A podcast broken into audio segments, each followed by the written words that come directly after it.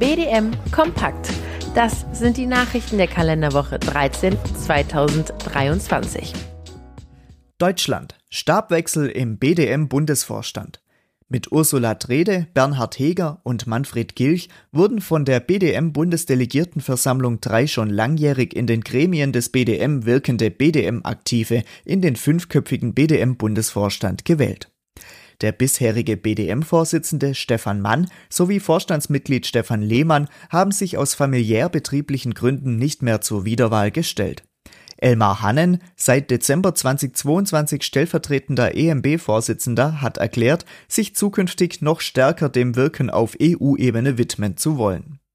Neben den drei Neugewählten wirken die schon im Bundesvorstand aktiven Johannes Pfaller und Carsten Hansen auch zukünftig mit. Aus dem fünfköpfigen Bundesvorstand wurde von der Bundesdelegiertenversammlung Carsten Hansen als neuer Bundesvorsitzender gewählt. Ebenfalls neue Gesichter gibt es im Bundesbeirat. Mit Patricia Nessler, Ute Tübing, Heike Rieken und Georg Diethelm haben sich sehr aktive Bäuerinnen und Bauern bereit erklärt, im BDM Verantwortung zu übernehmen.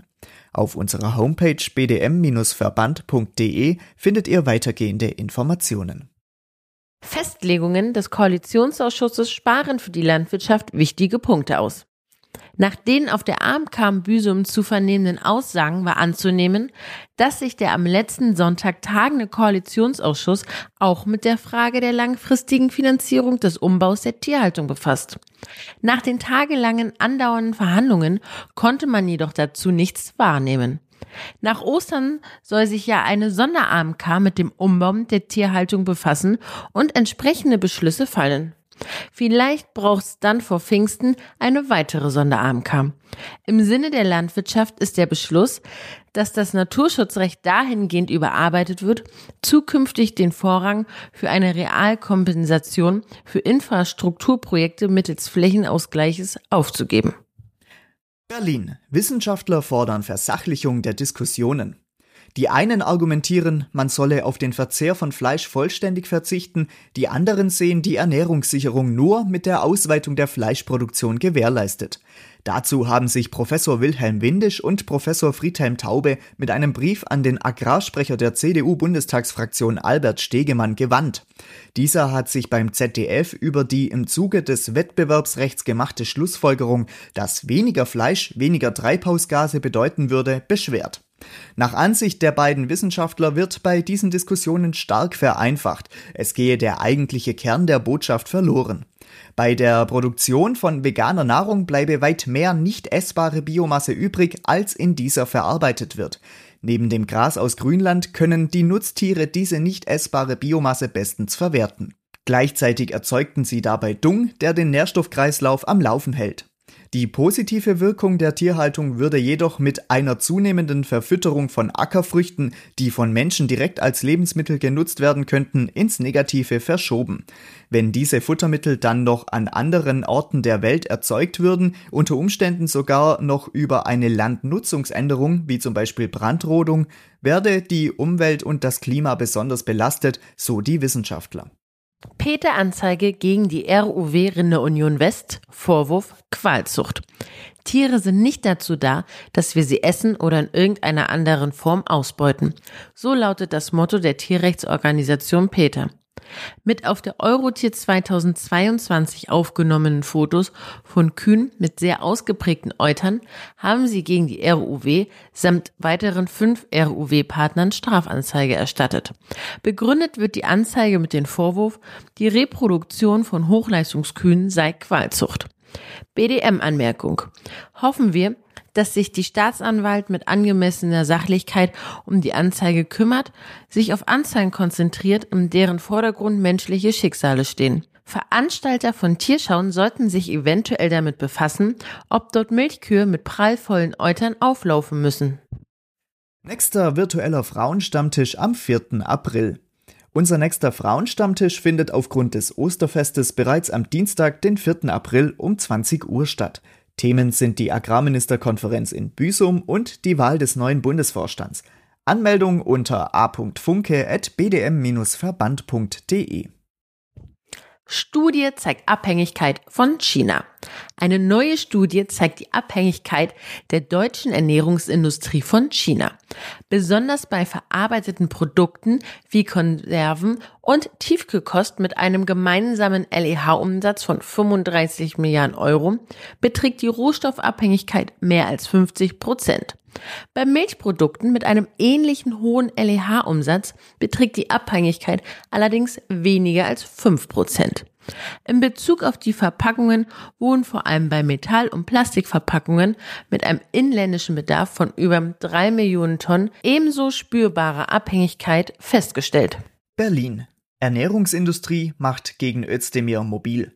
Die Bundesvereinigung der deutschen Ernährungsindustrie BVE möchte das vom BMEL geplante Verbot von an Kindern gerichtete Lebensmittelwerbung noch verhindern.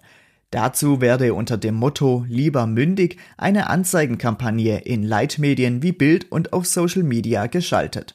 Laut BVE wären von dem vom BMEL geplanten Verbot 70 Prozent aller Lebensmittel, darunter auch Käse, Marmelade, Olivenöl und Butter betroffen. Des Weiteren sieht der Verband auch die Meinungs- und Pressefreiheit in Gefahr. Ob das Verbot überhaupt einen Effekt auf die Gesundheit von Kindern hätte, wird von der Ernährungsindustrie ebenfalls bezweifelt. 160.000 Hektar im Vertragsnaturschutz.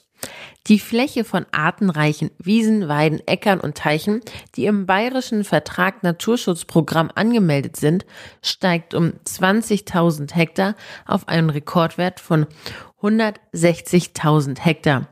Für die naturverträgliche Bewirtschaftung investiert der Freistaat ca. 90 Millionen Euro. Es nehmen 25.000 Betriebe teil.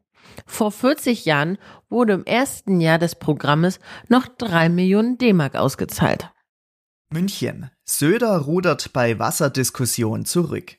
Mitte Februar legten die bayerischen Regierungsfraktionen aus CSU und Freien Wählern einen Plan zur Liberalisierung der Wassernutzung vor.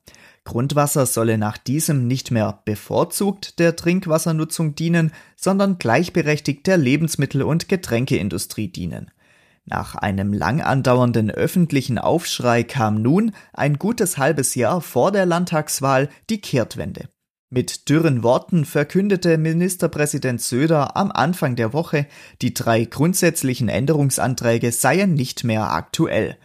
Wie schon in anderen Politikbereichen, wie Rettet die Bienen, will Söder jetzt einen runden Tisch zum Schutz des Wassers bilden. Neues vom Milchmarkt. Milchanlieferung steigt. In der Kalenderwoche 11 lagen die Anlieferungen um 0,2 Prozent über der Vorwoche. Die Vorjahreslinie wurde damit in Deutschland um 2,4 Prozent übertroffen. Hochwald kauft Tuffy.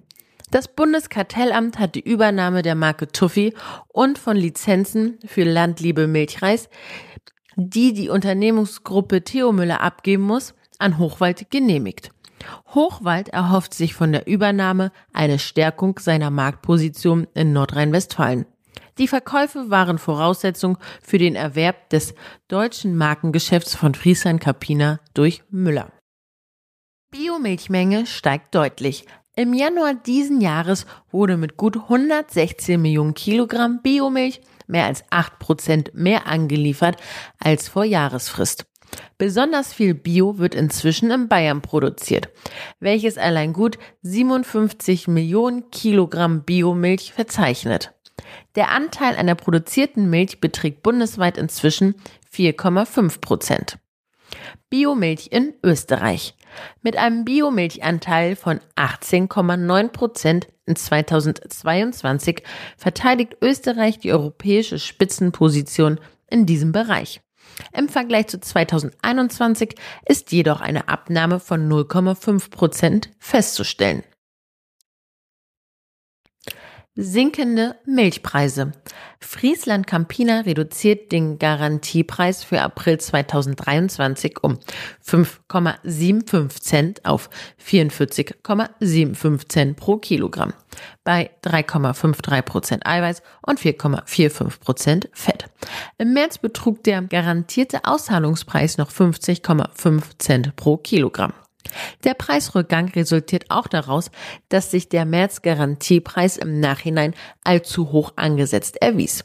Auch ALA senkt den ALA Akontopreis für April um 6 Cent auf dann 45,72 Cent pro Kilogramm konventionell und 53,32 Cent pro Kilogramm Bio. Als zentrale Faktoren der Preisentwicklung gibt ALA die verhaltene Verbrauchernachfrage und das Wachstum der weltweiten Milchmenge an. Man hoffe allerdings, die Rohstoffmärkte nähern sich einem Gleichgewicht an. Dies könnte zu einer Stabilisierung der Märkte beitragen, so ALA. Aufruf zur Agrarsozialwahl. Aktuell findet die Wahlzulassung statt und wir bitten Sie, das Schreiben der SVLFG auszufüllen, damit Sie an der Wahl zur Sozialversicherung teilnehmen dürfen. Erst wenn Sie dies getan haben, können Sie bei der ab Mitte April bis Ende Mai stattfindenden Sozialwahl teilnehmen. Dies liegt daran, dass anhand dieses Fragebogens ermittelt wird, wer alles von Ihrem Betrieb wählen darf und zu welcher versicherten Gruppe Sie zählen. Bis zur nächsten Folge von BDM Kompakt, euer Bundesverband Deutscher Milchviehhalter. Hallo, hier ist Christian vom Kuhverstand Podcast. Die Hitze macht unseren Kühen schnell zu schaffen. Doch wann beginnt Hitzestress genau? Woran kannst du ihn erkennen? Und welche drei Säulen gibt es, um Hitzestress effektiv vorzubeugen? Über diese Themen spreche ich mit Elisabeth Zissler in der Kuhverstand Podcast Folge 132. Du findest Kuhverstand überall, wo es Podcasts gibt. Die Folge zum Hitzestress hat den Titel Wird Hitzestress unterschätzt? Viel Spaß beim Reinhören. Dein Christian Völkner.